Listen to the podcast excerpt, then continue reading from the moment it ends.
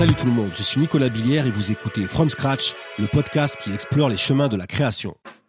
Bienvenue dans ce nouvel épisode, l'avant-dernier de la première saison, mais aussi celui de mon dixième invité, ce qui en fait quelque part un épisode un peu spécial, une sorte de cap franchi, et je suis très heureux de l'avoir réalisé avec mon invité du jour, l'inventif Max Vedel, directeur de création et cofondateur de Swipeback, un studio de création qui s'intéresse au potentiel des réalités mixtes, du gaming et des communautés en ligne. Aujourd'hui, nous allons donc parler de réalité augmentée, de réalité virtuelle, de métavers et aussi d'NFT. Quel impact ces nouveaux médiums vont-ils avoir sur l'art et la création? Comment se lancer dans ces univers aux frontières encore floues? Comment se préparer, tout simplement, à notre futur? Des sujets terriblement excitants qu'il me tardait de traiter avec Max. Vous découvrirez aussi à travers nos échanges le parcours d'un humain dont l'ADN est imprimé du sceau de la créativité et de l'innovation et qui ne pouvait que tôt ou tard participer à la construction de l'open world. Curieux, touche à tout, gamer, technophile, Max est un autodidacte qui a débuté son odyssée à la recherche des sept boules de cristal, s'extirpant de la friture stagnante du géant McDonald's pour finir chef d'orchestre d'une boîte de 15 personnes. Plutôt pas mal comme odyssée, non? Petite parenthèse avant de commencer, si vous appréciez ce podcast, n'oubliez pas de le soutenir en mettant 5 étoiles sur Apple Podcast et en le partageant sur les réseaux sociaux. Ça serait un super cadeau de Noël. Allez, montez à bord, direction le futur. C'est parti pour tout connaître du process de création de Max Vedel from scratch.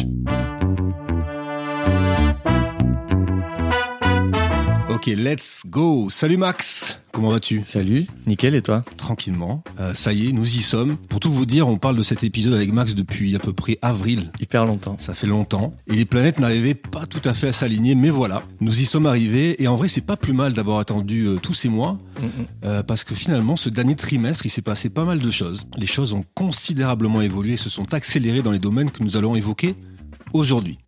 Alors, pour faire un petit récap, il y a Mark Zuckerberg qui s'est un peu énervé. Il a lancé Meta à la face du monde pour créer le futur métavers. Il y a quand même injecté 10 milliards de dollars dès la première année. À titre comparatif, si tant est qu'on puisse comparer, un peu plus tôt cette année, c'était Epic Games, éditeur de jeux vidéo et notamment de Fortnite, qui levait 1 milliard de dollars pour tenter de s'accaparer le métavers. Et puisqu'on est dans l'univers du gaming, parlons aussi de Netflix qui vient de, de s'inviter dans le game. Donc voilà. Côté NFT, on a une start-up française de football fantasy qui s'appelle Sorar, qui a levé 680 millions de dollars pour développer son offre. À plus petite échelle et pour rester dans le domaine de l'art, le photographe JR s'est aussi lancé dans les NFT en proposant son œuvre Salutations de Gizeh, découpée en 4591 morceaux. Booba a donné accès à son dernier morceau TN aux heureux possesseurs d'un des 25 000 NFT disponibles. Il a empoché, paraît-il, 600 000 euros, tranquille. Et pour rester un petit peu dans le rap, mais avec euh, une plus petite couverture, il y avait aussi le groupe euh, de Jazzy Bass qui s'appelle Private Club, qui avait aussi euh, tenté l'expérience en, en, début d'année. Et puis, côté réalité augmentée, Tim Cook, CEO d'Apple, annonçait encore cette année que la R était the next big thing. Donc voilà, vous l'aurez compris, Aujourd'hui, on va parler avec Max de sujets passionnants. Ça va être assez dense. euh, voilà, on va bien sûr nous essayer de développer le côté euh, artistique, l'approche artistique hein, de, de, de, ces domaines-là. Et euh, on peut le dire, hein, ces, ces, euh, ces domaines vont avoir un impact, on peut dire quasi révolutionnaire sur sur le monde de l'art. Complètement. Complètement. Ça va tout changer. Ah. Et je, et je, sais que là-dessus, forcément, il y a des gens qui, qui sont un peu polémiques hein, sur cette euh, vision-là, mais ouais. justement, toi, tu vas la, la, défendre, je pense. Tu es aujourd'hui directeur de création et cofondateur de Swipeback, un studio de création qui explore les confins des réalités mixtes et du social media pour concevoir et produire des expériences de marque mémorables. Je l'ai résumé à ma façon. Ouais. Mais bien sûr, tout à l'heure, tu pourras bien sûr apporter les précisions nécessaires et, et peut-être que j'ai oublié des choses. Et voilà, tu es aussi là pour, pour en parler. Avant de parler d'aujourd'hui et de demain, repartons un peu en arrière pour comprendre le chemin que tu as emprunté pour devenir créateur d'expériences virtuelles et augmentées. Pour toi, tout commence, si je ne m'abuse, vers tes 11 ans. C'est ça. Et il euh, y avait Sangoku qui était dans le coin. Exactement. Euh, tout commence quand j'ai découvert euh, Photoshop, une version très ancienne de Photoshop où on n'avait même pas de calque, on pouvait pas revenir en arrière, donc c'était vraiment les prémices du logiciel et une passion euh, Dragon Ball Z, comme pas mal d'enfants de, de cet âge-là. C'est clair. et je me souviens avoir m'être intéressé au développement de sites web archaïques de l'époque et j'avais fait un, je voulais faire un fan site Dragon Ball Z avec un petit Sangoku en intro et des effets type métal euh, dégradé. Euh, c'était sûrement infâme, mais c'était les premiers pas. C'était le tout début d'Internet. C'est les, les, fameux modems euh, qui grésillaient, qui faisaient mhm. pas mal de bruit. Limité à 50 heures par semaine, donc pas beaucoup de temps pour s'inspirer, pas beaucoup de ressources, et surtout, il y avait une maison de quartier dans, dans laquelle j'allais qui, qui offrait des, des stages gratuits aux enfants qui s'intéressaient à ça, avec un éducateur d'ailleurs. Respect à ces gens-là, c'était très ah intéressant. Mhm et il nous, il nous éduquait bah, sur des sur des logiciels dont, dont Photoshop faisait partie, mais aussi sur du, du, des logiciels sonores et des choses comme ça. Et il y a aussi le, le gaming qui est rentré très vite dans ta vie. Alors très très vite, encore une fois, je pense que c'est pas mal lié à la tranche d'âge, mais j'ai découvert euh, les jeux vidéo euh, relativement jeune et encore une fois avec les débuts d'Internet, j'ai découvert les jeux en ligne euh, très chronophages, mais aussi très inspirants parce que on, pouvait découvrir des univers virtuels avec des directions artistiques complètement différentes de ceux, ceux, dont on a l'habitude de, de, voir. Mhm. Et ça a eu pas mal d'influence au final sur sur le style qui m'intéressait, mais aussi sur l'interactivité et, et, et, le fait d'explorer d'explorer des médiums. Donc euh, ouais, c'est une grosse influence. Et encore aujourd'hui, je joue beaucoup. À l'époque, tu, tu parlais aussi de Dofus. Ouais, exactement. Je joue à un jeu qui s'appelait Dofus et qui était fait en Flash.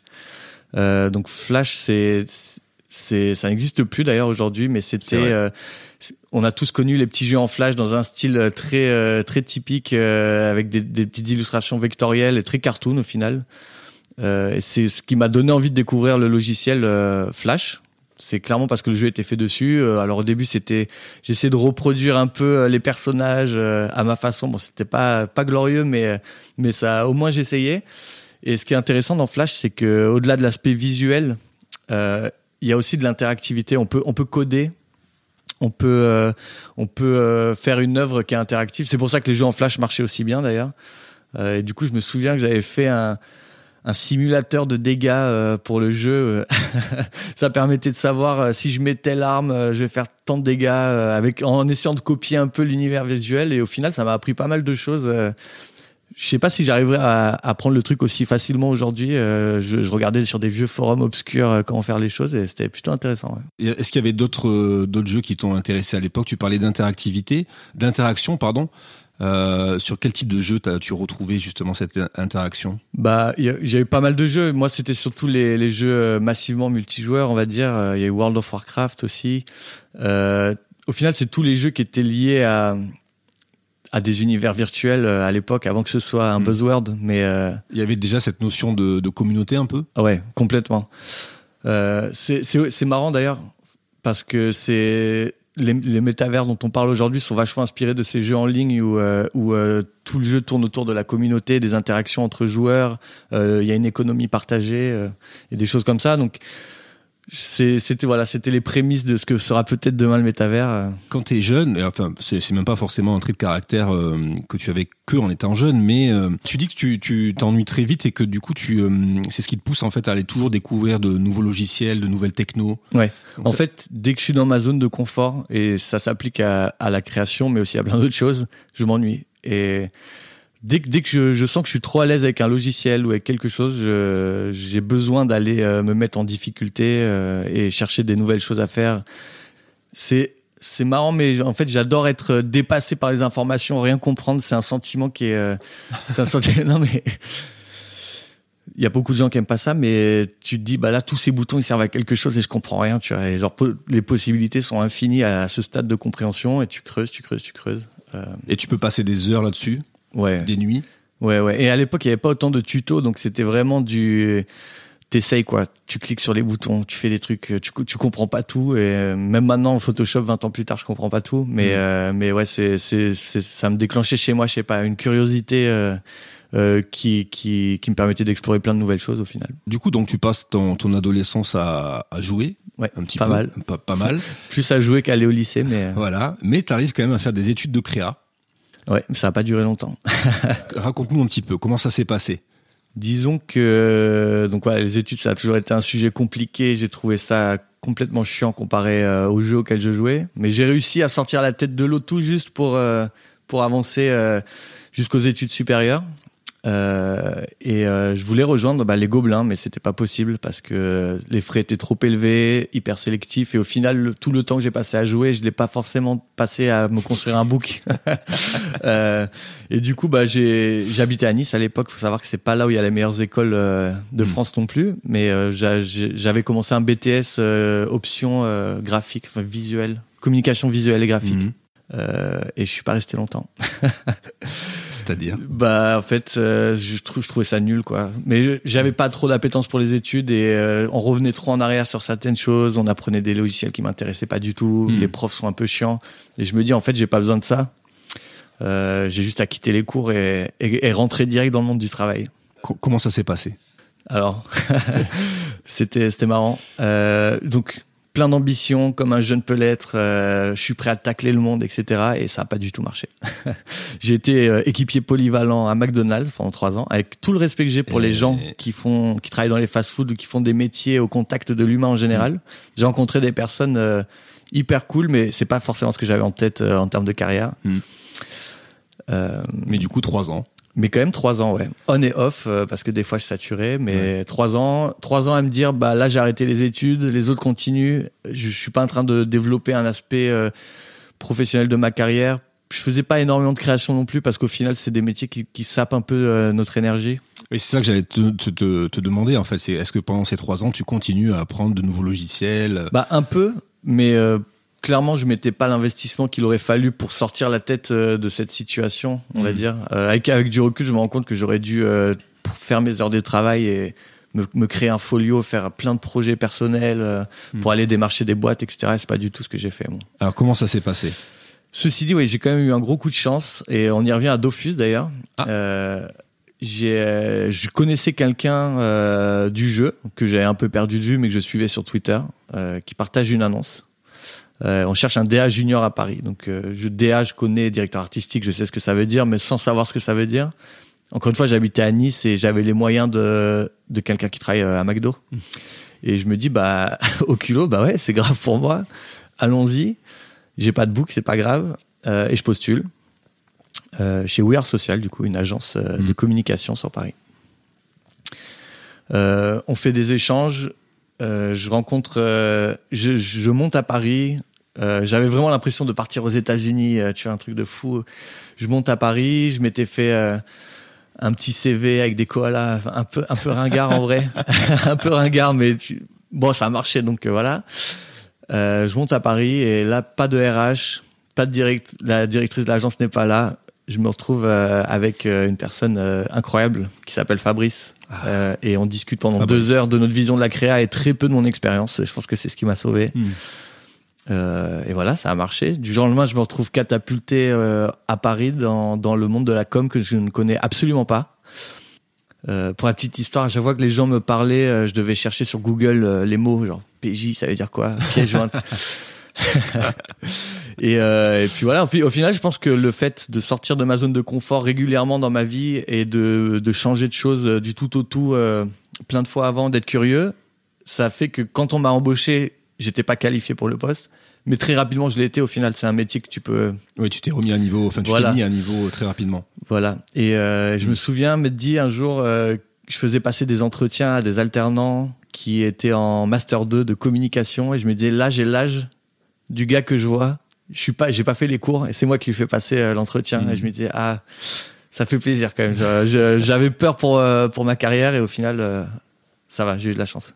Et c'est arrivé donc chez We Social, si je me souviens bien, c'était vers 2012 ou toi t'es arrivé 2012, ouais. début 2013, non, début 2012. Fin 2012, ouais. Fin 2012, ouais. Et tu es resté donc 3-4 ans là-bas. Même pas, hein, deux ans. Deux, deux ans, et demi, ouais.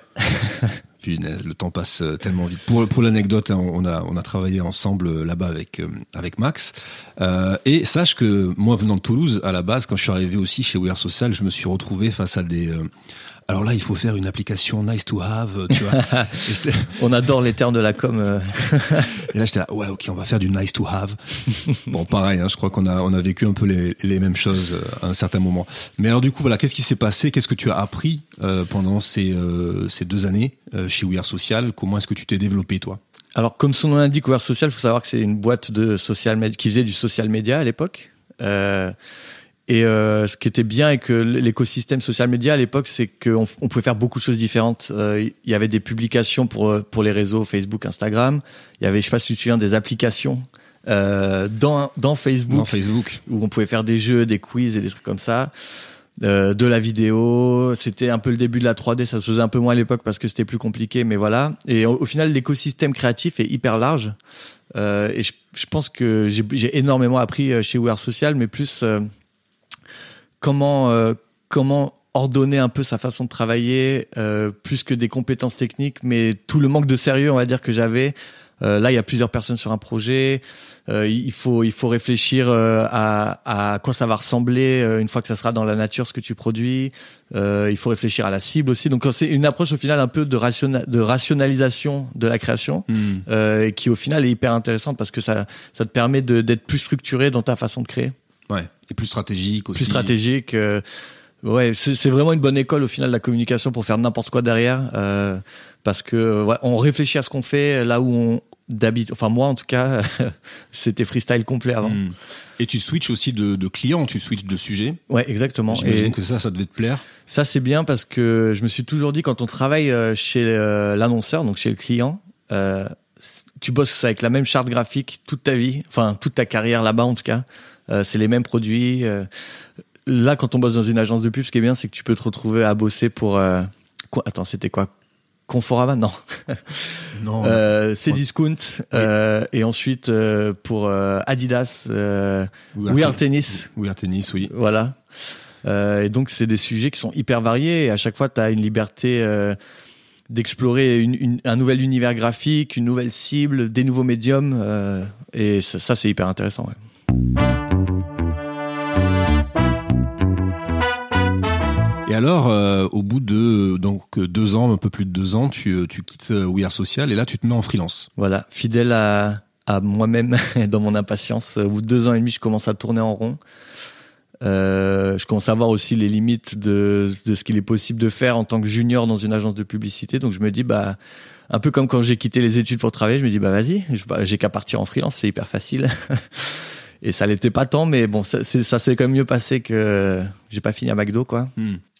Euh, et là, freelance, c'est encore toute une autre euh, une autre approche parce que on se rend compte que créatif dans une agence de publicité, il y a plein de gens qui font du travail autour de toi euh, pour pour te faire comprendre ce que le client veut, pour absorber les retours un peu trop négatifs, et essayer d'avancer de façon positive en général. Hmm.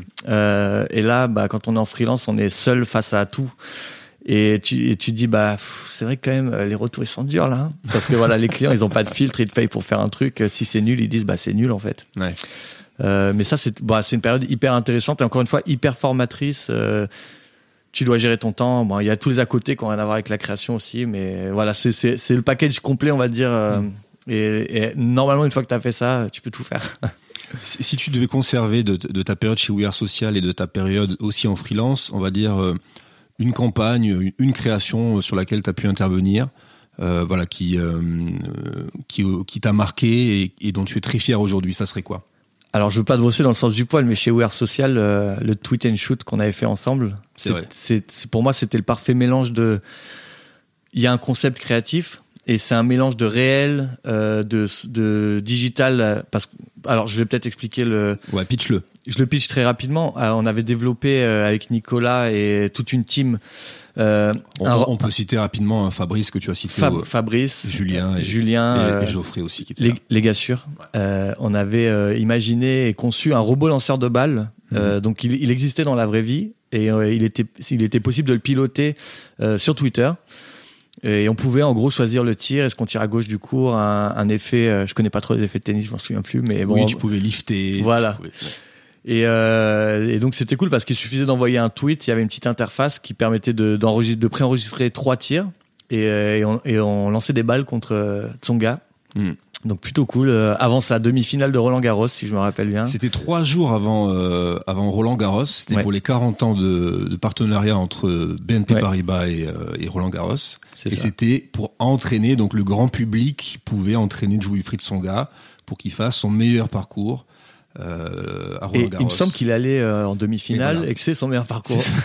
et après ça, il a chuté. Grâce à nous. Euh, non, mais en fait, ce qui est intéressant dans ce projet, c'est que ça mélange un peu tout. Déjà, il y a ce petit côté créative technologie où on, on, hack un robot entre guillemets euh, qu'on relie à une interface visuelle donc il y avait il fallait faire le site il fallait prévoir les assets sur les réseaux sociaux et surtout et c'est un truc qui va revenir après quand on va parler de réalité augmentée c'est que tu crées ça et tu le mets euh, aux mains de, des utilisateurs au final. Et c'est les gens qui se l'approprient. Là, il n'y avait pas une infinité de choses à faire avec, mais euh, bah, chacun s'approprie. Euh, c'était une œuvre d'art en vrai, tu vois. Les, personnes la consomment comme ils ont envie de le faire, et, c'est ça que je trouve intéressant, et c'est ça qui, me qui m'attise, qui attise mon intérêt aujourd'hui dans, dans la création. Et du côté du coup freelance, et ben du côté freelance, justement, peut, plus qu'un projet qui m'a plu, je pense que je peux parler de la frustration parce que c'est ça qui m'a fait euh, changer les choses après, c'est que euh, en freelance, on nous demande d'avoir des idées, mais on est quand même conditionné par les gens qui te demandent. Euh, tu connais jamais l'agenda politique, tu sais jamais euh, ce qu'ils vont en faire. Et au, final, moi, j'étais très frustré de donner des idées que moi je trouvais innovantes, et soit elles étaient incomprises, et je me disais. Ah, vous avez pas compris mon truc. Soit ils disaient ouais ouais c'est cool mais on sait pas le faire. et un autre aspect frustrant c'est que on a une mission qui dure peut-être une semaine, on, pose nos idées, on pose peut-être quelques bases graphiques et ensuite bah tu t'es plus dessus. Ouais, t'es déconnecté. Voilà, tu vois plus, ça va être peut-être changé et les gens pour eux t'es une ressource consommable, on va dire donc il y en a qui le font mais pas tout le monde ils, ils, te préviennent pas spécialement quand ça sort. Donc euh, voilà, en gros tu donnes ton petit bébé, t'y crois et c'est fini. Alors que ça devrait être au contraire le début de la partie cool. Euh, donc euh, j'ai aimé la liberté du freelance et j'ai aimé aussi le fait que de voir que mes idées soient valorisées au point où on me donne du travail à plein temps pour pour donner des idées et, et créer. En revanche, bah, la grosse frustration, c'est que on te dépossède de, de ta création et ensuite c'est fini. Donc ça, alors je, comprends tout à fait parce que je suis un peu dans le même cas que toi aujourd'hui du coup. Euh, donc franchement, je voilà, je le je le prends directement au cœur ce que tu viens de dire, mais euh, Mine de rien, pendant cette période-là, euh, c'est là où tu t'es intéressé euh, un peu plus euh, ah précisément à la 3D. Ouais. et ça a un peu changé aussi eh ben, le cours de ta vie. Ouais, complètement. En fait, ce qui est bien, c'est que alors il y a la frustration du travail, mais il y a aussi une forme de liberté avec le freelance qui est incroyable. Et c'est pour ça qu'il y a beaucoup de gens qui font ce choix aujourd'hui, c'est que bah en fait on peut décider de une matinée de de pas travailler si on n'a pas de mission et de se former sur un truc, aller voir une expo, euh, ou des choses qu'on n'a pas l'habitude de faire dans le rythme euh, d'un CDI par exemple. Euh, et du coup, bah, dans ce contexte-là, moi, je me suis dit, bah, le montant, libre, euh, parce que j'étais, je travaillais pas tout le temps, tout le temps, tout le temps. Je me disais, bah, formons, j'ai envie de me former sur la 3D. Ça commence à être accessible. Là où avant il fallait être très pointu ou avoir des, ordinateurs très coûteux, etc. Là, il y a des logiciels comme Blender qui sont gratuits, qui sont très puissants. Il y a des tutos. Je me dis, bah, vas-y, je me lance là-dedans. Euh, et euh, de fil en aiguille, je commence à les bases, les bases de, création se transmettent un peu, donc c'est plutôt facile à, à, de développer son skill là-dessus. Euh, et après, ça m'attire, ça m'amène naturellement vers euh, une, un autre médium qui, euh, qui prend le meilleur de, de, de tous ces mondes, qui est la réalité augmentée. Alors ça, on va en parler effectivement. C'est aussi pendant cette, cette période que tu rencontres bah, celui qui deviendra ton associé, ouais. Nikhil. Ouais, ouais. En freelance, il faut savoir que traditionnellement dans la publicité, les gens aiment bien travailler avec des équipes. Euh, tu as un directeur artistique et un concepteur rédacteur. Bon, il y a plusieurs formes, mais c'est le, on va dire, c'est le les choses que les, les agents sont, enfin c'est le format que les agents ont l'habitude de, de, voir. Donc, euh, donc ça te permet de travailler plus tout simplement. Donc euh, je me retrouve matché avec une personne euh, lors d'une mission. Euh, j'étais un peu un petit teigneux, genre ouais, je trouverais jamais quelqu'un avec qui j'ai envie de bosser, machin. Et je tombe sur Nikhil, euh, qui est mon associé aujourd'hui, et ça matche pas spécialement direct, mais il avait un petit grain de de folie, de, de culot euh, qui me plaisait bien. On a commencé à bosser ensemble euh, une mission, deux missions. On s'est dit bah on peut dire qu'on est une team, on continue à bosser en team. Et euh, on avait le même genre d'idée, donc voilà, ça a bien matché. Ça, ça ce, ce, ce, duo, avant de, de créer Swipeback, ça a duré combien de temps, le, ce duo en freelance? Le freelance en tout, pour moi, ça a duré trois ans et deux, ou trois ans et demi, et je pense qu'on est resté deux ans ensemble. Ouais, quand même. Donc il y a eu deux ans à se, voilà, apprendre à se connaître, à travailler ensemble. Et, là, c'est pas facile. et là, donc, euh, une idée, un concept surgit, en tout cas, celui de Swipeback. Alors tout à l'heure en intro, je l'ai expliqué d'une certaine façon. Je te laisse l'expliquer de ta façon. Alors c'était plutôt plutôt bien dit, mais encore une fois, le, la, la, création de la boîte est, est, survient suite à une frustration, celle de, je l'ai cité tout à l'heure, que les gens nous disent, on sait bien, mais on sait pas le faire. Et euh, comme je le disais un peu plus tôt aussi, on, quand on est curieux dans, dans le digital, on trouve des façons de le faire. Et c'est plus le, la peur de l'inconnu qui bloque certaines personnes. Et nous, on se dit, bah en fait, un peu au culot, hein, on, on, sait le faire. On sait pas, on sait pas le faire maintenant, mais on va trouver des solutions. Et on voulait créer une structure euh, qui nous ressemble créativement et qui est qui est basée autour de l'innovation, au final la curiosité, la technologie et comment comment on peut lier tous ces univers au, euh, service d'une marque et comment comment créer des des assets de communication euh, intéressants euh, qui où tu le vois, tu dis ah c'est cool. Et du coup, bah, c'est comme ça qu'on a monté Swipeback. Comme tu disais au début, on s'appelait un social creative studio. Euh, et c'est ça résume bien ce qu'on fait. On crée on crée des assets pour le digital pour des marques. Et petit teasing, on est en train de tourner vers peut-être Metaverse Creative Studio. Donc le, le, les premières campagnes que vous que vous sortez avec Swipeback, euh, c'est quoi? Alors, est-ce que je parle de réalité euh, augmentée Oui, tu peux, bien sûr. Alors, je brise le quatrième mur. Euh, alors, on a de la chance. Au, lancement de Swipeback, il y a un logiciel qui sort, édité par Facebook, qui s'appelle Spark AR, et qui est un logiciel pour faire des filtres en AR, donc ce qu'on voit sur Instagram. Euh, et ça sort d'une bêta fermée de un an euh, à laquelle j'avais euh, toqué à la porte plusieurs fois, j'ai jamais réussi à avoir d'accès. Là, ça sort en bêta publique, donc je me dis ah cool, je vais checker. Et de façon un peu une coïncidence, le logiciel est plutôt facile à prendre en main, ça réunit la 3D, des choses que je sais déjà à peu près faire, donc je galère pas trop, on va dire.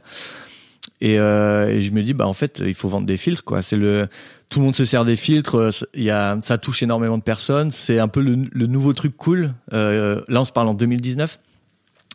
Du coup, je me dis bah vas-y, on vend des filtres euh, et, on commence à pitcher des filtres à, des clients.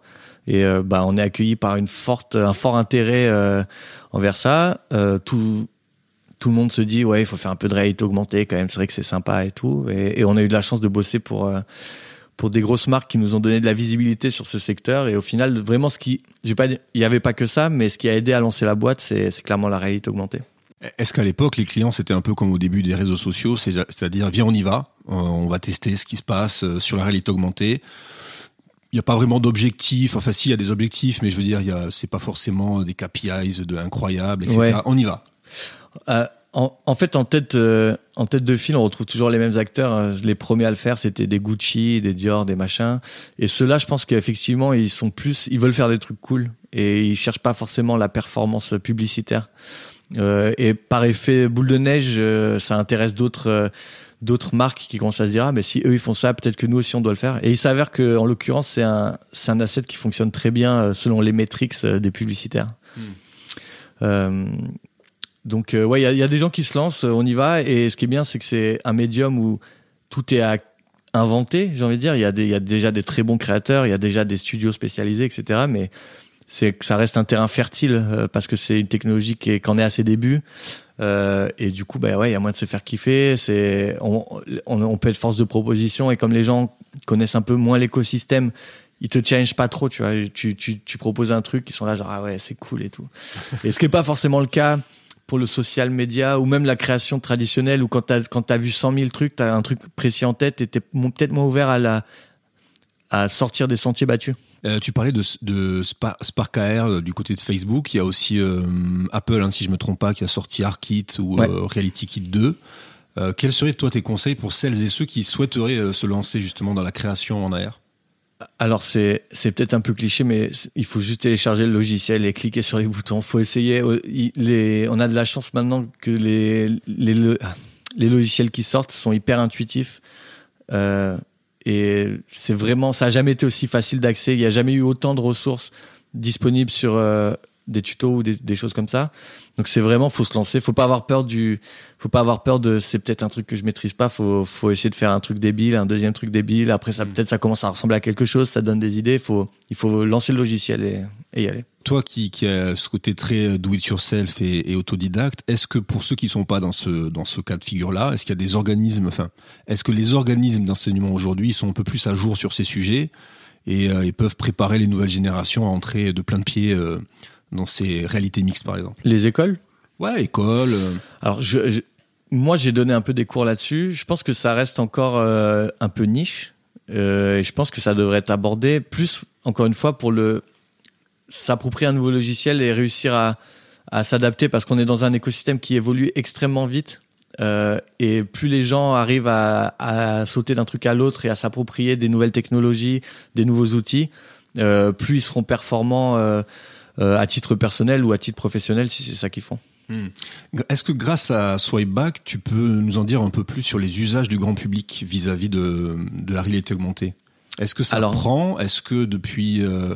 Euh, est-ce que tu as remarqué des choses depuis le Covid? Est-ce que tu as remarqué euh, des choses grâce à la 5G Ouais, ce, qui est marrant avec la réalité augmentée, c'est qu'on a tous vu en 2019 les oreilles de chien sur Snapchat qui étaient vraiment des filtres ou des expériences en tout cas qui étaient mappées sur le le visage de l'utilisateur.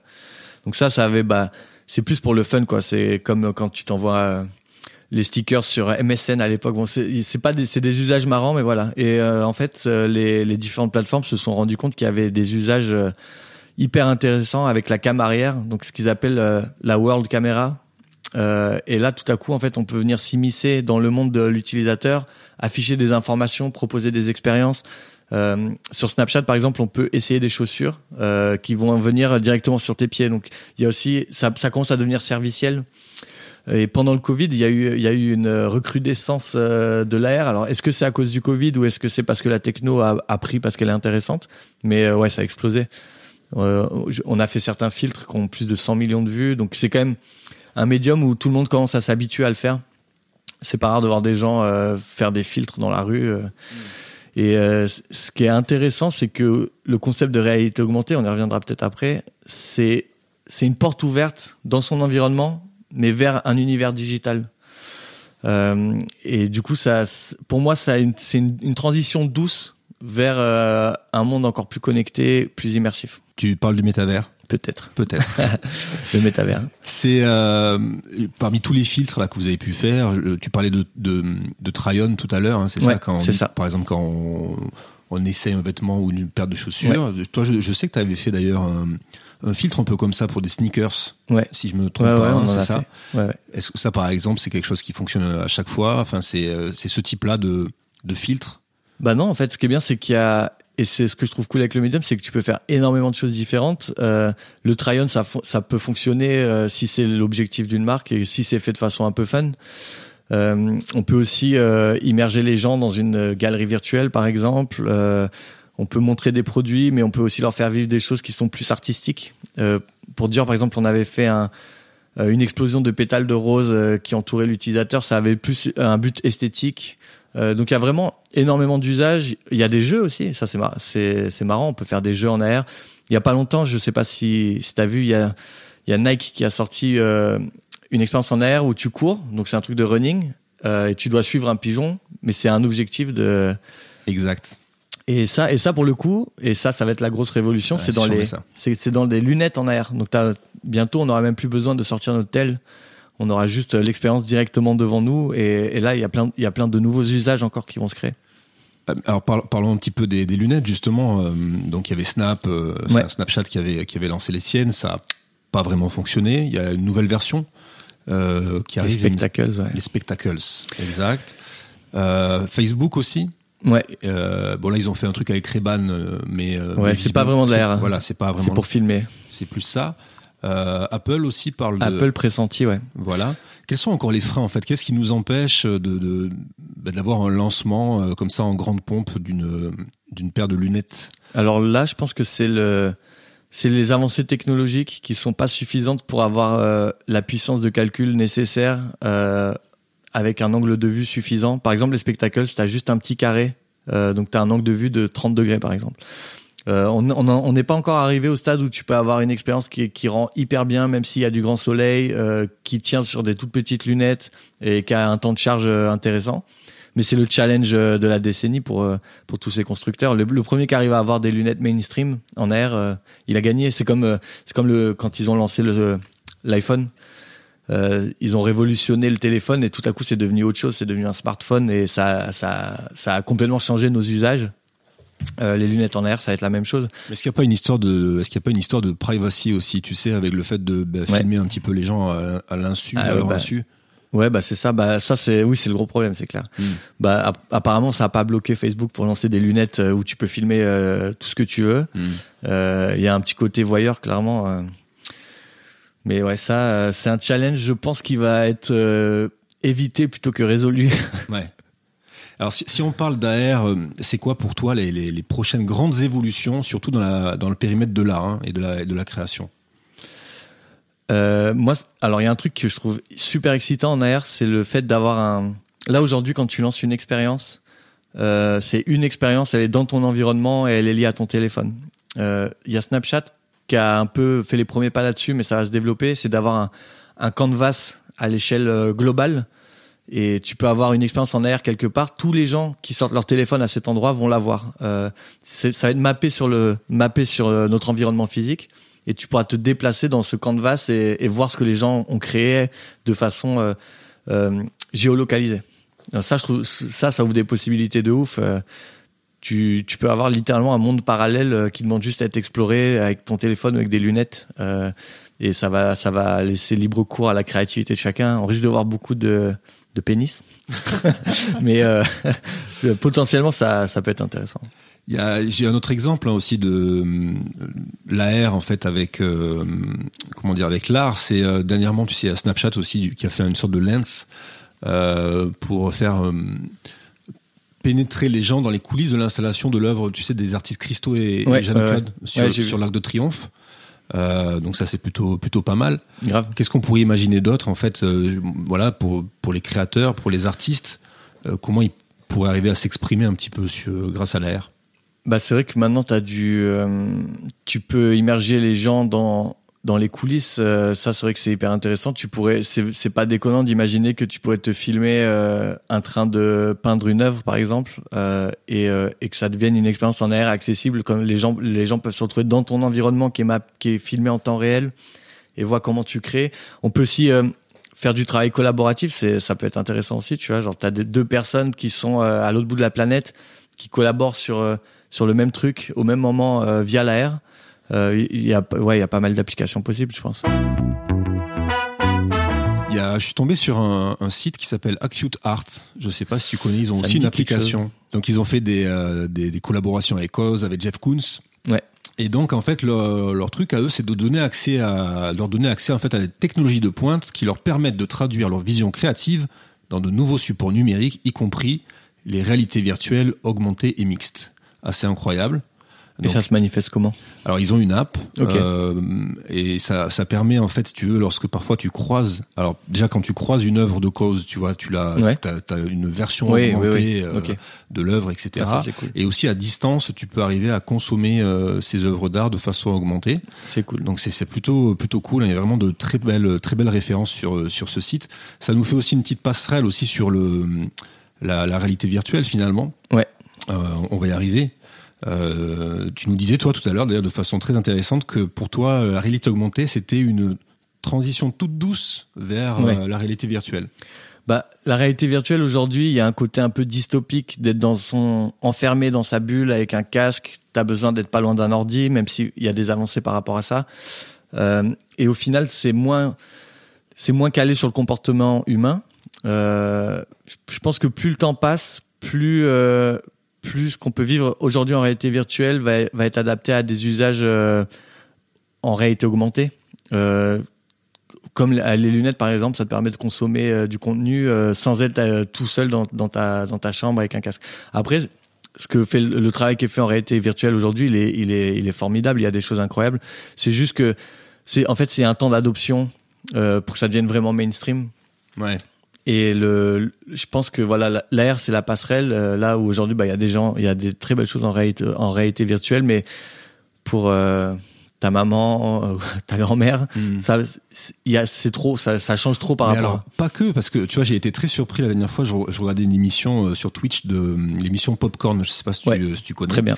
Et du coup, il parlait de ça justement de bah, du move de, de, Zuckerberg. Et j'étais très surpris de voir un des, des chroniqueurs qui disait que justement, il, il captait pas en fait trop euh, le, le, métavers, tu vois, et que ça semblait vraiment déconnecté de ce que les gens euh, ont envie en fait, et que lui, il avait pas envie euh, de mettre un masque, de se couper de la manette, de se couper de, des gens qui sont autour de lui. Et, et voilà. Et j'étais surpris de me dire, tiens, c'est marrant parce que c'est des gens qui sont sur Twitch, qui sont dans une approche assez innovante des choses. Et non, même eux, ils étaient un peu sceptiques par rapport à ça. Toi, ah tu ben, peux le comprendre Il y a des avis polarisés, c'est clair, mais je pense que c'était le cas euh, de toutes les grandes innovations, euh, le téléphone par exemple, le téléphone portable, euh, ça, ça clairement ça plaisait pas à tout le monde. On voit souvent tourner cette image d'une d'une photo d'un journal qui dit Internet ça marchera jamais, tu vois.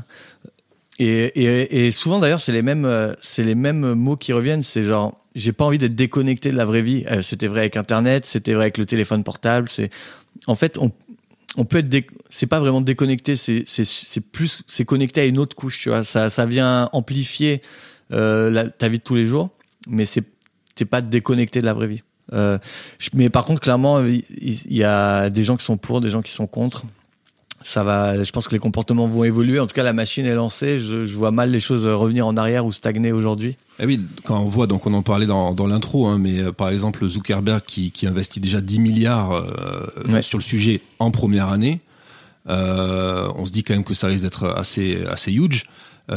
Euh, si, on devait pour les auditeurs hein, raconter un peu ce qu'on y trouve aujourd'hui dans ces mondes virtuels et surtout d'un point de vue créatif, qu'est-ce qu'on pourrait imaginer y voir naître dans les prochaines années Ça serait quoi un petit peu ton alors, il y, a un, usage qui est hyper fréquent aujourd'hui, c'est les galeries virtuelles. Euh, on voit beaucoup d'œuvres d'art qu'on peut visiter et d'ailleurs c'est pas pas que de l'image ça peut être de la vidéo ça peut être des expériences immersives sonores euh, il y a beaucoup de choses comme ça et après tu peux d'ailleurs je, vais donner une une adresse c'est Rare Rooms je sais pas si tu connais. Ça me dit quelque chose, ouais. Rarerooms.io. Voilà, c'est des galeries en fait, et tous les collectionneurs de NFT ouais. etc., peuvent se construire une jolie galerie, un peu comme une sorte de belle galerie du Louvre. Ouais, en 3D. Et, donc euh, y exposer euh, leurs différents NFT, etc. C'est ça. Mais au final, quand on, quand on analyse ça, c'est même pas tant une innovation que ça, parce que dans, dans les jeux vidéo, par exemple, notamment les jeux euh, multijoueurs, tu pouvais déjà depuis 20 ans te retrouver dans un environnement virtuel, montrer tes faits d'armes dans le jeu euh, avec des trophées, des machins. Donc c'est une c'est une continuité et qui va devenir accessible via euh, via l'immersion. Euh, là où les jeux c'était quand même assez, enfin c'est pas niche mais tout le monde s'intéresse pas forcément au MMO il y a 20 ans.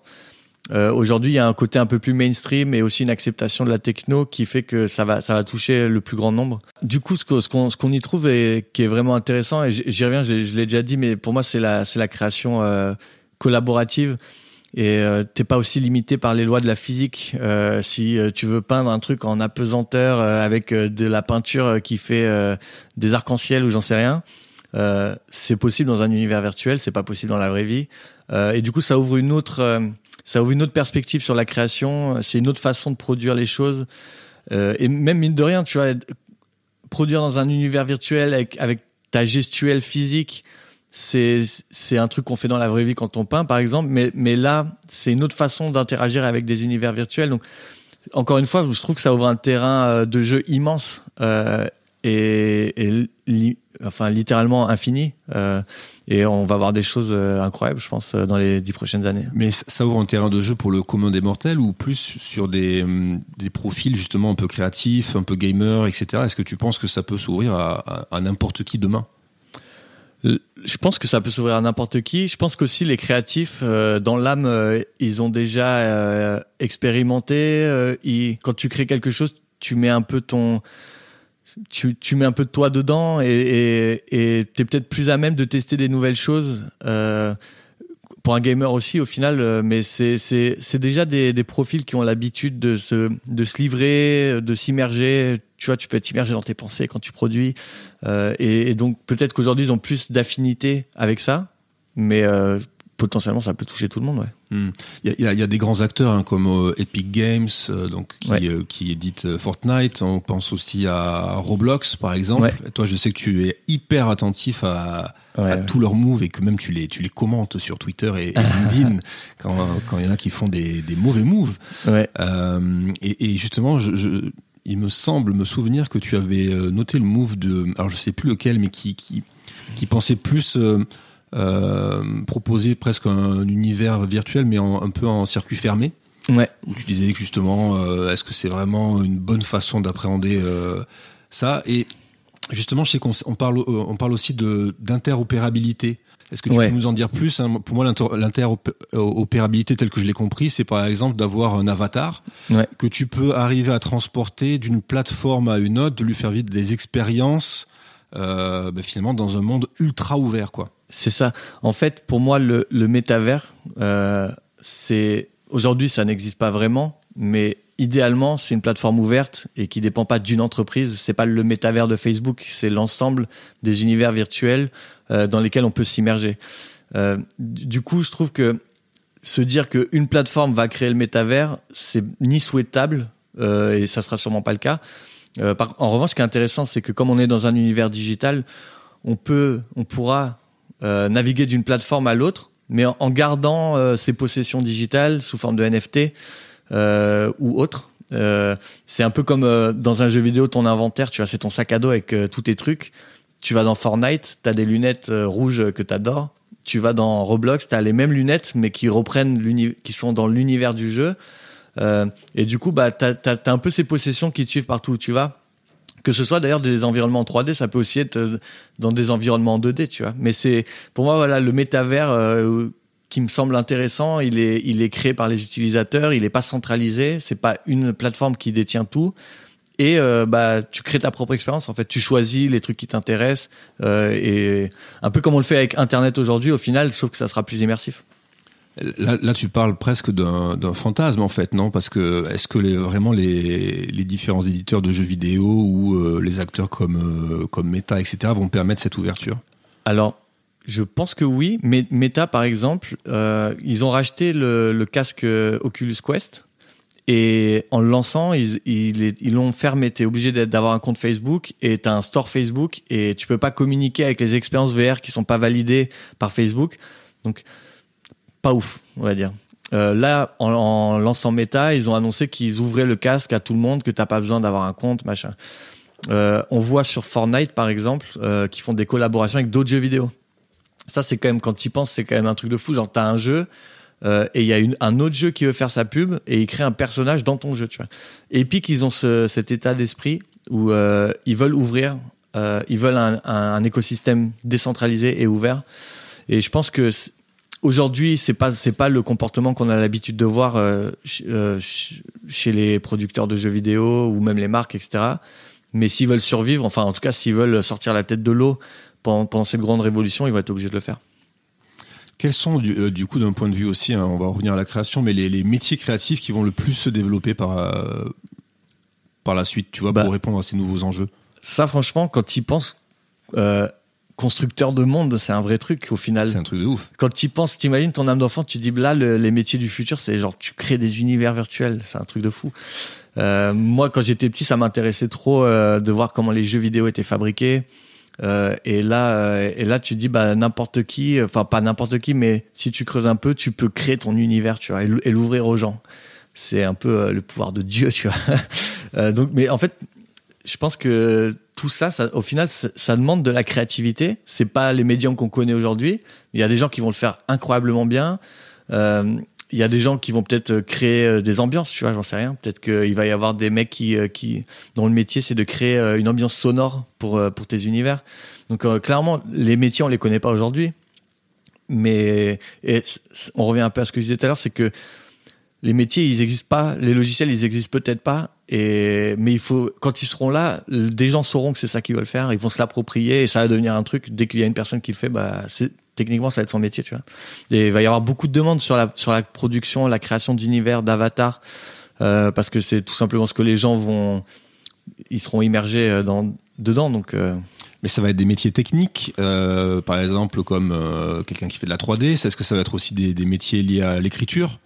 Euh, C'est en fait, je pense qu'il y aura toujours euh, une place un peu premium pour ceux qui sont euh, très spécialisés. Si tu sais faire un, un, personnage en 3D de A à Z, l'animer tout seul et tout, tu auras moins de mal à rentrer dans le système. Mais je pense aussi que, et ça se voit avec Spark, Spark est vraiment simplifié à l'extrême, c'est que tu on veut rendre, on veut rendre, on veut réduire la friction avec les outils pour que ce soit le plus facile de produire des choses et qu'au final ce soit ça arrivera jamais mais que l'idée c'est que ce soit aussi simple de penser à un truc et paf c'est là tu vois.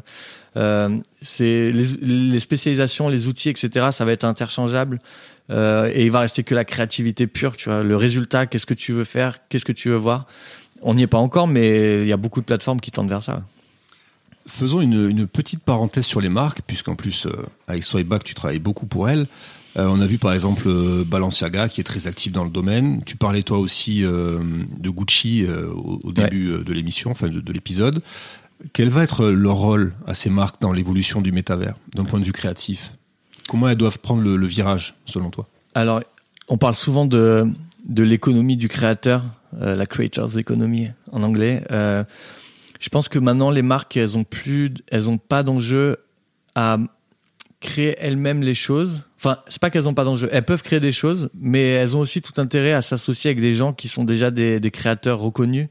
Euh, et au final les marques euh, en adoptant ces plateformes j'ai envie de dire qu'elles valident le modèle embauchant avec des créateurs. Elles valident euh, ce type de création et avec des gros budgets qui font avancer les choses au final. Donc ça permet de ça lance ça lance la machine euh, les explorateurs du digital, ceux qui le font en premier, des Gucci qui s'amusent à faire tout et n'importe quoi, euh, ils, montent la voie et, au final, même, le fait de faire ça, dans un sens, c'est de la créativité. Tu dis, bah, euh, voilà, on n'a pas peur de, ce truc-là, on tente, on verra, ça marche pas, ça marche pas, c'est pas grave. Et bah, dans leur sillage, il y a, y a d'autres marques, mais il y a aussi des créateurs, il y a les consommateurs qui voient les choses, qui peuvent s'intéresser à ces univers et ça fait que ça existe en fait tout simplement. C'est, on en parle, tu vois, on en parle aujourd'hui parce qu'on a vu des gens le faire et ça devient un sujet quoi. Toi, avec Soyback, c'est quoi les, les expériences que, que vous avez créées justement qui ont rapport avec la réalité virtuelle que voilà, qui t'ont marqué aujourd'hui? Alors, en ce moment, c'est pas encore publié, mais peut-être que le temps que le podcast sorte, ça sera publié. ouais, dans un mois à peu près. Dans un mois, ouais. alors ça sera publié. Euh, on est en train de créer, par exemple, un avatar virtuel. Euh, de A qu'on a créé de A à Z euh, et qu'on anime avec euh, tu sais ces tenues de motion capture là. Tu tu portes ça sur toi tu bouges ça fait bouger ton personnage et on est en train de bah, par la force des choses tu crées un personnage tu crées son environnement tu crées son histoire. Euh, et ça c'est le genre de choses où ça va devenir de plus en plus fréquent mais c'est on, on, on, peut citer la marque ou, ou c'est sans ah, marque. Ah c'est Swipeback c'est Swipeback et We Are Social Singapour. Ah, bon, ça, ça répond à une question que j'allais poser un peu plus bas, mais très bien. Et au, au, final, là, c'est un, tu crées un micro-univers, euh, tu décides qui est le personnage, et dans un sens, c'est, c'est un peu ce que je disais, c'est la création de, d'univers. Tu crées un personnage, tu lui donnes sa personnalité, tu l'animes. Euh, et demain, peut-être que ça peut devenir un personnage qui sera joué par quelqu'un dans un jeu, on n'en sait rien. Euh, donc, voilà. c'est ce genre de choses où on aime bien aller sur des terrains. Pareil, on l'a jamais fait avant. Euh, maintenant, on sait le faire, donc c'est cool. Mais tu vois, tu dis, bah ouais, un personnage en 3D animé avec un truc de motion capture, bah go, tu vois. Et au final, c'est plus ta curiosité et, euh, et l'envie de, de, bien faire les choses qui vont, qui matérialisent le truc, quoi. Mmh. Il y, a, il y, a, cette dimension un peu de pionnier hein, en fait en ce moment. Hein. Vous avez ce sentiment un peu d'être les pionniers de quelque chose? Bah, il y a pas longtemps, je rigolais avec mon associé, avec Nikhil. On se disait, mais en fait, euh, la moitié de ce qu'on fait, c'est la première fois qu'on le fait et on le fait pour des marques donc euh, c'est marrant de se dire euh, là tout ce qu'on fait bah ça on l'a jamais fait ça on l'a jamais fait. Là où traditionnellement tu as plutôt tendance à essayer de devenir un expert dans ton truc et il ouais, y a des trucs qu'on a beaucoup fait aussi mais tu as envie de devenir un expert dans ton truc on t'appelle pour ça et tout. Et euh, j'ai oublié ta question je crois. Non non c'était sur la, la, partie pionnier juste ouais que, oui ouais voilà bah ouais c'est ça moi ne crie pas ne crie pardon pas. pardon. Je hurle euh, ouais, ouais, ouais. Il y, y, a ce côté pionnier. Euh, et encore une fois, c'est, je m'estime pas pionnier en mode euh, on est trop fort ou quoi, mais juste euh, pionnier parce qu'on tente. Et t'as envie d'explorer des nouvelles choses, tu t'y vas. Il y a rien qui te dit que tu peux pas le faire, donc t'y vas, tu vois. Alors, est-ce qu'on pourrait imaginer demain qu'un designer de meubles ou une créatrice de mode puisse, par exemple, proposer une boutique dématérialisée de ses œuvres dans le métavers et proposer ses articles à la vente en NFT Ouais, Tout bah, à fait. Oui, carrément. Et c'est même, euh, c'est des bons exemples parce que si tu, imaginons que tu crées des, des robes euh, virtuelles. Au final, bah, tu crées des robes, euh, tu peux les vendre. Tu as une boutique où tu les vends. Les gens vont pouvoir les porter sur leurs avatars, peut-être les amener d'une plateforme à l'autre. Donc au final, c'est, c'est, bah, c'est. Je, je parlais plus même de quelqu'un qui créerait ses, ses robes dans le monde physique Ah oui, oui, ouais. ouais. et qui a euh, le pendant en fait de sa Ouais. de sa marque sur euh, Alors ça, En ça, VR. ça pour les marques, ça va être un gros gros sujet. Il y a Dolce et Gabbana qui l'a fait. Euh, ils vendaient un, ils ont vendu un NFT d'une tenue. Euh, et en gros, quand si t'as le NFT, tu peux claim euh, l'objet physique. Et ça, c'est hyper intéressant. Dans l'autre sens, on peut facilement imaginer que demain, euh, n'importe quel créateur ou marque, dès qu'il fait, euh, dès qu'il vend un produit, euh, bah toi tu peux claim le produit dans le métavers, tu vois. Euh, si tu vends des Ray-Ban, euh, bah t'as un petit QR code pour euh, récupérer les Ray-Ban et les amener partout dans les univers virtuels. Donc je pense qu'il va y avoir une passerelle qui se crée euh, entre le physique et le digital euh, qui sera évidente et qui et toutes les marques vont devoir jouer le jeu. Mais euh, si t'es un créateur aussi, tu crées une toile, tu vends une toile dans une expo, bah tu l'offres en NFT aussi avec. Tu vois, il y a- un côté le meilleur des deux mondes. Mais c'est superbe. En plus, on a fait la transition vers les NFT. C'est parfait. Ouais. Ça s'est fait comme ça en, en, en douceur.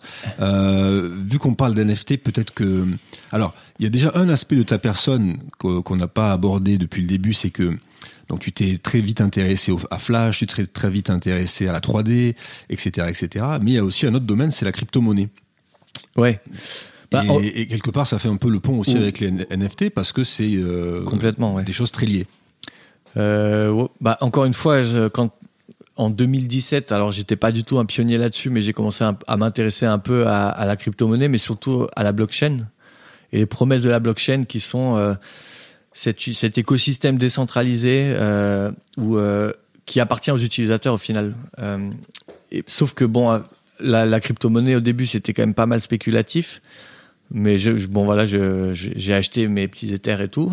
Et, et là où je, où je commence à vraiment comprendre le concept, euh, c'est en début d'année, quand on voit des ventes euh, d'œuvres digitales en NFT, tu dis mais putain, pourtant j'ai les chakras ouverts, mais j'ai du mal à comprendre, j'ai du mal à comprendre.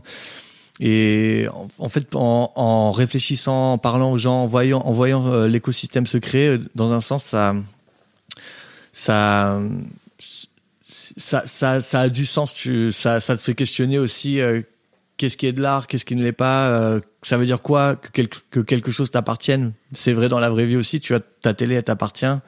Euh, si quelqu'un la prend, bah t'as plus de télé, tu vois. Genre, et au début, il y a eu beaucoup de railleries sur ouais, bah là t'as acheté une image euh, 10 000 euros, j'ai qu'à la télécharger, je l'ai aussi, tu vois. Et c'est pas vraiment ça. C'est l'artwork et l'histoire, euh, ce que ce que le créateur a voulu mettre dedans euh, et le fait qu'il vende cette œuvre, etc. Bah les gens auront une reproduction et toi t'auras l'œuvre, tu vois. Alors oui, euh, on va on va revenir d'ailleurs rapidement sur la définition des NFT. Je te Ouais. propose la définition très simple de euh, de Trax, l'émission Trax d'Arte, euh, qui définit euh, les NFT euh, comme ceci des jetons qui permettent de commercialiser des fichiers numériques Ouais. et qui garantissent un certificat d'authenticité aux acquéreurs. C'est ça. Très simple, très court. Je me dis qu'il manquerait peut-être deux, trois euh, infos complémentaires. Tu vois, tu parlais de blockchain, tu parlais euh, Ouais. pour compléter un peu.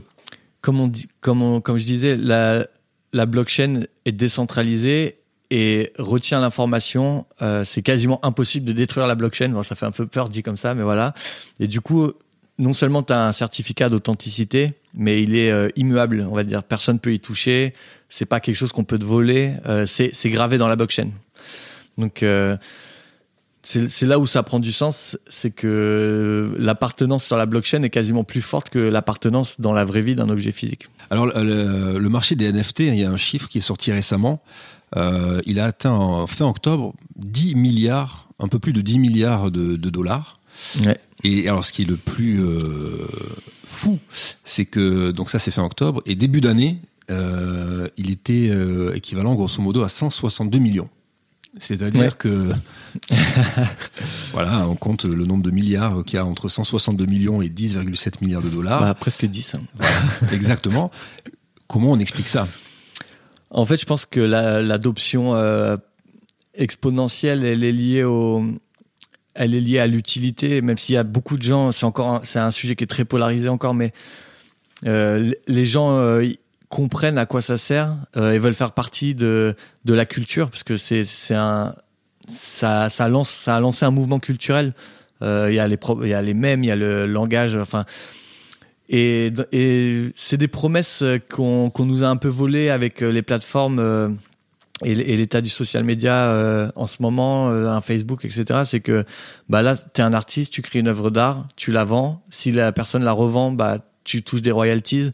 C'est tout est automatisé. Euh, ça, ouvre une nouvelle fenêtre euh, à énormément de créateurs bah, de de, de, de sortir leur travail, de commercialiser leur travail et N'importe quel créateur peut proposer ses œuvres en NFT Alors oui, il Comment ça se passe par exemple en, gros, si, si, tu veux créer un NFT, il te faut euh, il faut que tu aies quelque chose à mettre dessus euh, et tu le tu vas l'inscrire sur la blockchain.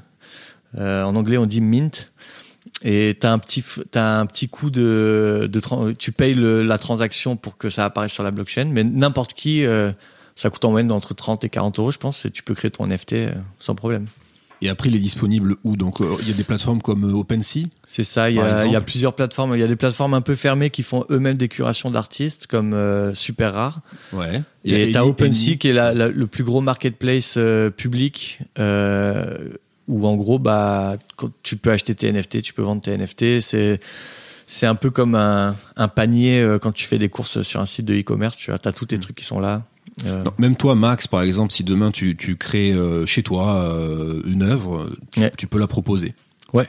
Est-ce que c'est pas une fenêtre, enfin, tu vois, une sorte même une porte ouverte sur un grand n'importe quoi et comment on va réussir à, à connaître la, la valeur réelle d'une œuvre, tu vois Si tout le monde bah. s'y met, tout le monde propose, tu, tu vois. non, mais je veux dire, là, n'importe qui peut peindre un truc dans la rue ça va pas devenir une grande œuvre d'art. Au final, euh, il y aura forcément du bruit, il y aura forcément des mèmes, il y aura forcément des utilisations bizarres, etc.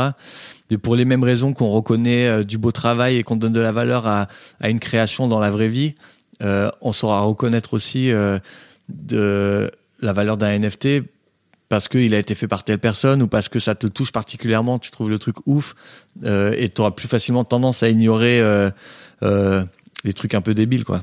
Hmm. Euh, T'as posté hier un tweet euh, qui était hyper intéressant. C'est vrai, je m'en souviens plus. Mais ouais, maintenant t'en postes tellement. Mais celui-là, il est, il est, intéressant parce qu'il se rapproche vraiment aussi de, de, notre sujet, hein, qui, est, qui est quand même lié à la création et à, à l'artistique. Il y a Universal Music, tu sais, à travers un de ses labels, mm-hmm. euh, qui a euh, lancé un groupe, un groupe de musique composé euh, de quatre Bored Apes. C'est ça. Et là, là, je vais te laisser un petit peu en parler parce que euh, il y a notre, bah, du coup, ça fait le lien aussi avec, euh, on va dire, un autre NFT, enfin, qui a, qui a fait la hype, hein, c'est le, Bored Apes Yacht Club. Mm-hmm. voilà, est-ce que tu peux nous parler un petit peu de tout ça et de cette approche communautaire finalement? Alors. Si on revient en début d'année, il y a eu l'explosion des NFT artistiques, on va dire, euh, et ça a généré des petits euh, et, ça existait déjà depuis 2017 mais ça a été vraiment démocratisé euh, en début d'année. Il y a une autre ils ont commencé on a commencé à créer des, des NFT euh, d'avatar. Plus qu'un avatar plus que le visuel c'est une espèce d'appartenance à un club. C'est très bien intégré sur certaines plateformes comme Discord par exemple. Tu as accès au chat que si tu possèdes le NFT euh, tu as accès à des ventes de merch que si tu possèdes le NFT et au final ça crée des micros, euh, univers euh, où euh, et encore une fois, tu crées une, c'est une culture qui se crée. chaque collection a, on peut dire, une culture différente, une histoire différente, et des membres potentiellement différents qui ont plus de connivence avec telle ou telle collection. Il y a une collection qui a très très bien marché et c'était une des premières à vraiment bien le faire, c'est les les Board Ape. Et eux, ils avaient une clause qui est hyper intéressante, qui disait que si tu possèdes le NFT, tu peux faire absolument ce que tu veux avec euh, l'artwork. Donc tu possèdes les droits. Donc il y a des gens qui ont lancé des, des marques de skate par exemple où sous le sous le skate il y avait leur ape, ils n'ont pas le droit de se servir de celui des autres, mais ça ça ouvre quand tu y penses c'est hyper intéressant, ça ça permet c'est posséder l'ape c'est un signe de t'as t'as tu fais partie du club un peu cool et tout, mais tu as le droit de te servir de l'image de ton ape pour continuer à le faire vivre où tu veux. Donc bon, jusqu'à maintenant, c'était des petits créateurs ou des gens comme toi et moi euh, qui se sont dit, bah vas-y, on va faire un pull, on va faire des petites conneries. Et là, il y a Universal qui euh, possède quatre apes et qui se dit, bah en fait, on va lancer euh, des chanteurs. ça, les singes, on va les modéliser en 3D. Ouais, je, crois que c'est une collaboration avec un possesseur de ouais. d'ape. Ah, ah alors peut-être qu'ils les possèdent pas, mais qu'ils achètent les droits. Ouais, je crois qu'ils ont dealé avec le possesseur et que c'est cette euh, c'est ça cette collaboration là en fait qui. Euh, vas-y, oui. Bah du coup, ce qui est cool, c'est que là, il y a pas mal de gens qui commencent à connaître. Bon, ça reste un peu niche, mais dans la rue, euh, tu vois un ape, il y a forcément des gens qui vont le voir, qui vont dire ah putain, je sais ce que c'est, tu vois.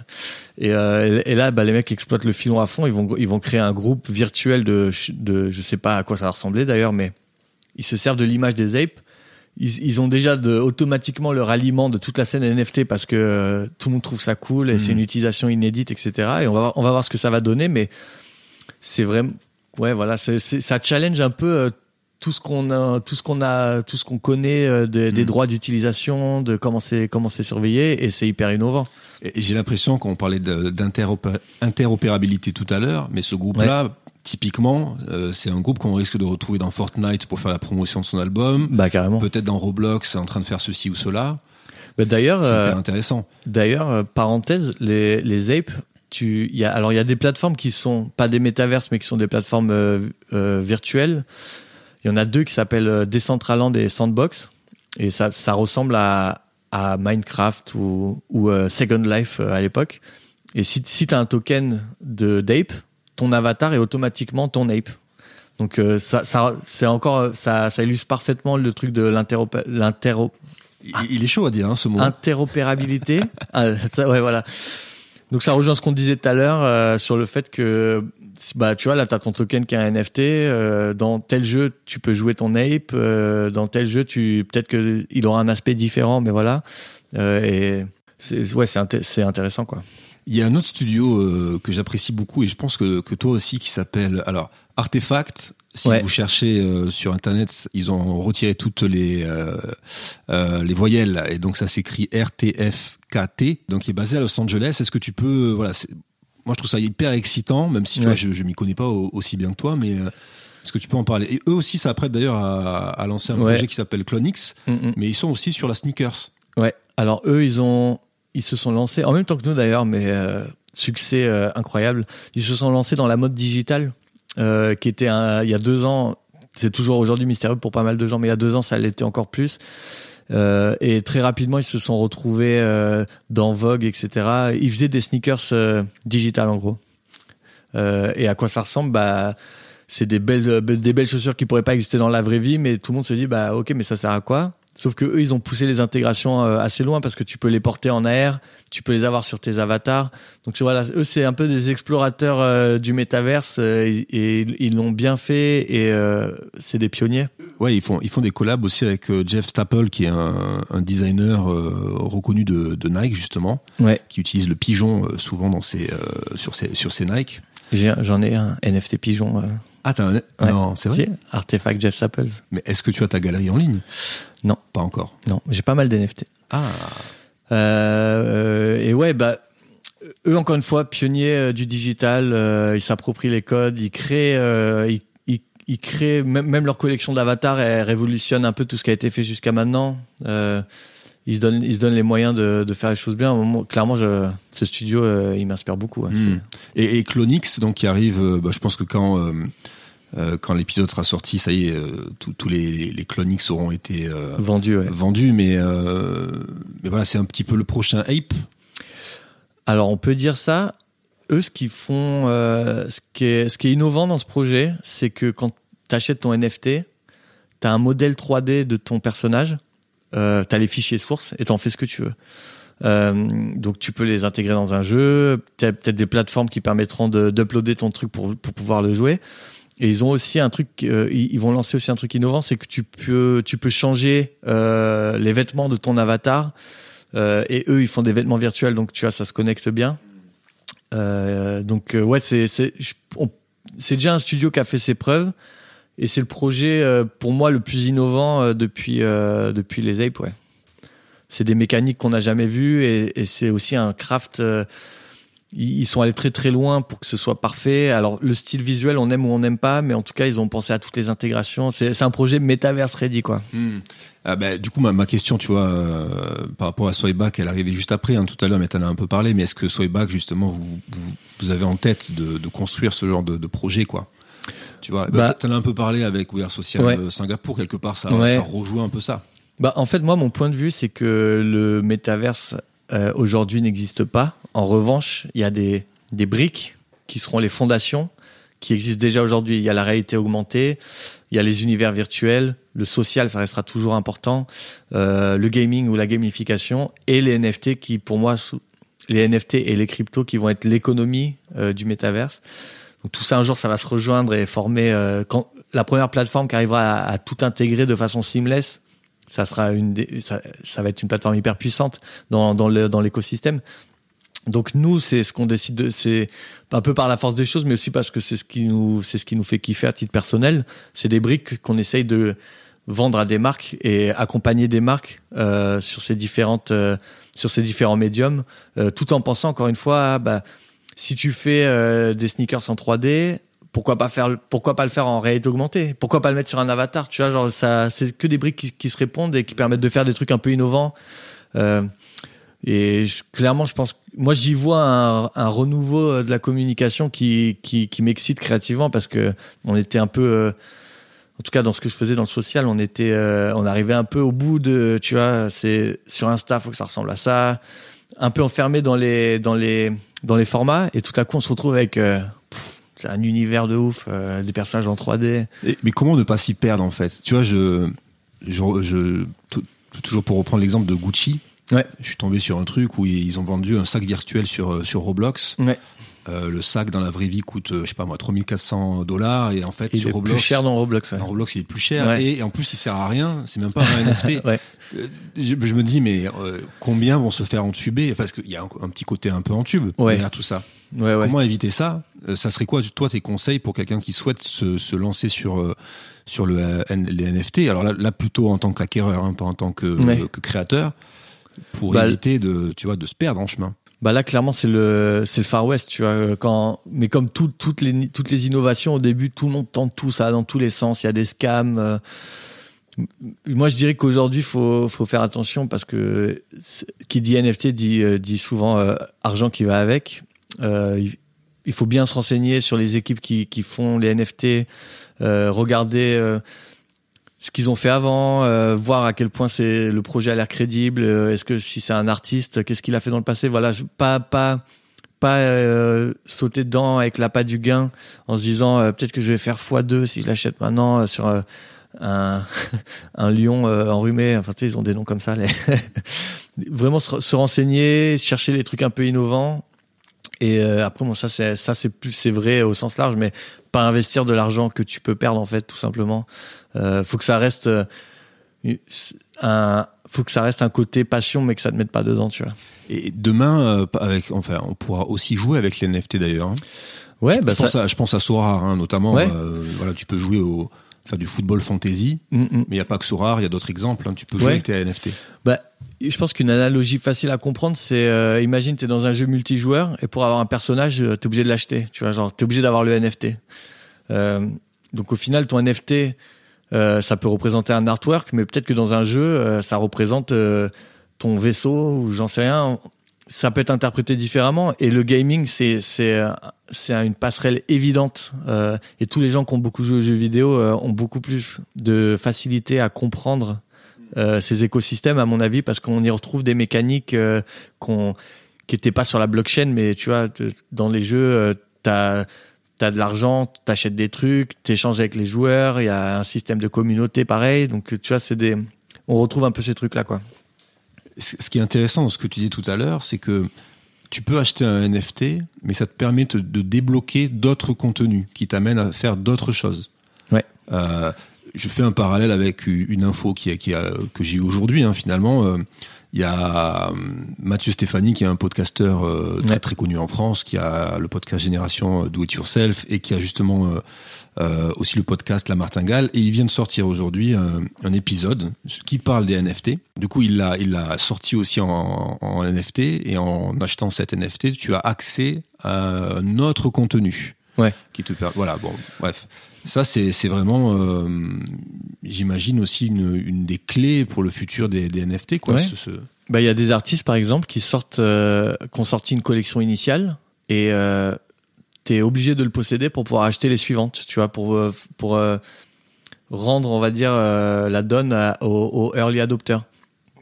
Il y a aussi certains NFT où tu as acheté une fois le NFT, on peut voir qui possède le NFT, tu peux envoyer gratuitement un NFT à ces personnes-là. tu peux leur permettre d'acheter autre chose en disant bah, que si tu as un singe doré, enfin tu vois, genre tu peux vraiment jouer avec tous ces trucs-là. Et là, il y a, y a, une infinité d'usages à imaginer. C'est presque une carte de membre d'un club au final, euh, et euh, il va y avoir des intégrations euh, euh tirées par les cheveux, j'imagine.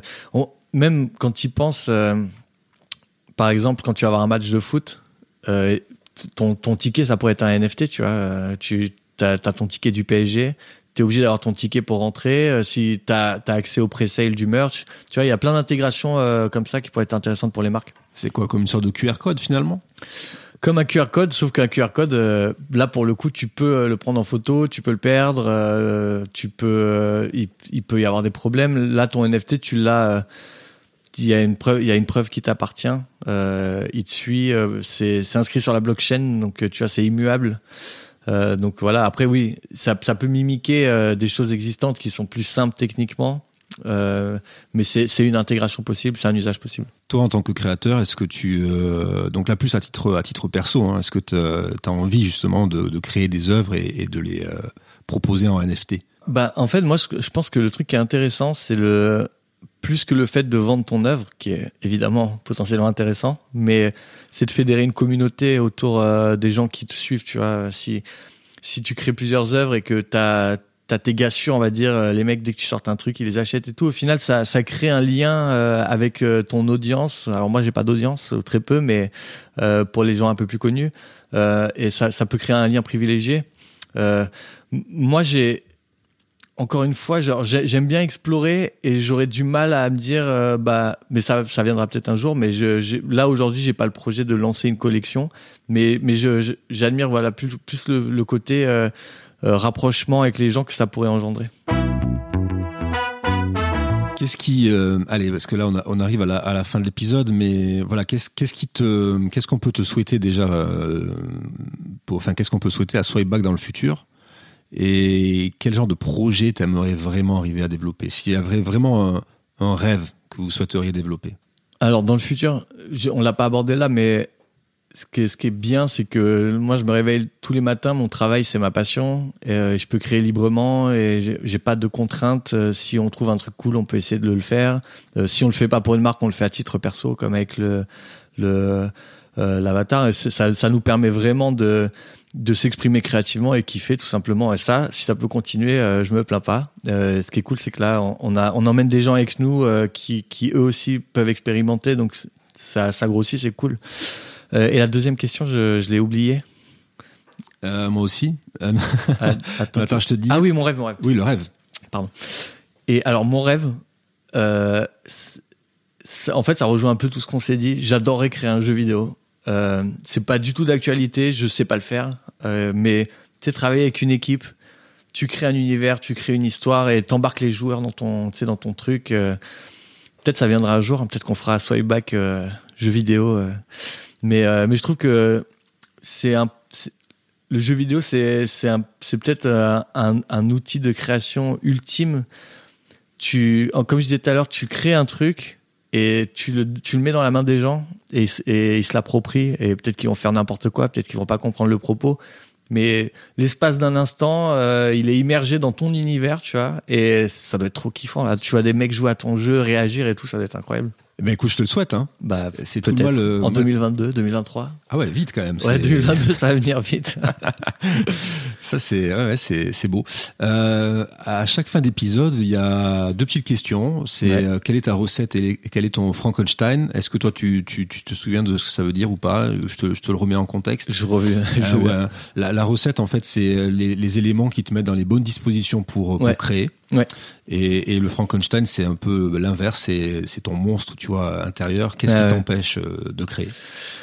Euh, Alors ma recette, c'est euh, en fait ouais, l'environnement parfait pour créer, c'est euh, c'est quand t'es posé, t'arrives à te mettre dans une bulle, de sortir du stress extérieur et t'es face à un bah du coup avec tout ce qu'on s'est dit, ça peut être un canvas, une feuille de papier, un carnet ou un moteur de jeu vide et euh, tu vois, genre, voilà, t'as, tu, tout est possible à ce stade et genre tu te lances et ce moment il est, il est ouf et, et il est, il est différent pour tout le monde et c'est là où j'arrive le mieux euh, à, à m'immerger dans ce que je vais faire au final. Et est-ce qu'aujourd'hui, en tant que chef d'entreprise, tu as toujours euh, cette, cette, ah. cette liberté-là cette, Disons que quand tu gères une entreprise, tu l'as forcément un peu moins, mais je me l'octroie toujours. J'ai je, je, produis beaucoup de choses encore. Euh, et je serais pas obligé de le faire, mais je, je m'octroie toujours un, un, projet créatif de temps en temps euh, où je fais tout de A à Z euh, parce que je veux pas, je veux pas perdre le pied avec ça au final. Donc, donc ouais. Et le Frankenstein, du coup? Alors le Frankenstein, c'est l'inverse de ce que je viens de dire et c'est malheureusement une réalité. C'est j'ai j'ai une attention qui est très faible et si j'arrive pas à me lancer dans les conditions parfaites, euh, je, change de table toutes les 20 minutes. 20 euh, minutes, je suis sympa. Toutes les 5 minutes. en fait, tout ça, c'est très stimulant. Euh, on fait beaucoup de choses différentes, mais du coup, tu perds un peu la qualité de pouvoir focus sur un truc. Je respecte les mecs qui vont faire une statue pendant, je sais pas, tu sais, genre une semaine, ils vont faire que ça. Moi, je peux plus avec avec le bon après avec le, la, la, société, les différents sujets, et, euh, et, et, mon niveau d'attention qui est faible, euh, j'ai tendance à, à m'éparpiller. Et oui, parce qu'il y a, y, y les projets professionnels, mais il y a l'humain, gérer aussi euh, bah, voilà, tous, les, tous les gens que t'emploies et tout. Donc j'imagine que ça, ça prend pas mal de, de place dans ton esprit. Ok, donc on a la recette et on a le, le Frankenstein de Max. Max, je te remercie. Bah merci à toi. Euh, tu vois, on a fait euh, une heure, euh, une heure 22. Je pense que très honnêtement, il y a pas grand chose à ajouter. Hein. Je, je, pense que je vais pas faire, ouais, je vais pas faire trop de cuts euh, là-dessus. Et surtout, on va se revoir la, enfin, on va, on va te réentendre la semaine prochaine sur le, format court. Ouais. Donc, bah, pour nous, on va l'enregistrer juste après. Ouais. Donc, euh, j'ai envie de te dire à bientôt et à tout de suite. Et à bientôt et à tout de suite. Et à tout de suite. Allez, ciao, merci Max.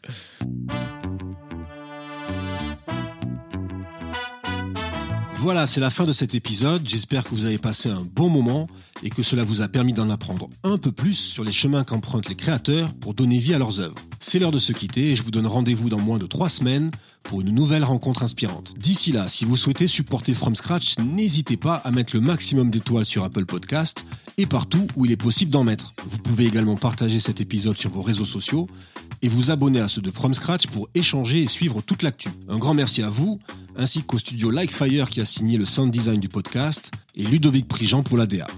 Allez, salut tout le monde et à très bientôt sur From Scratch.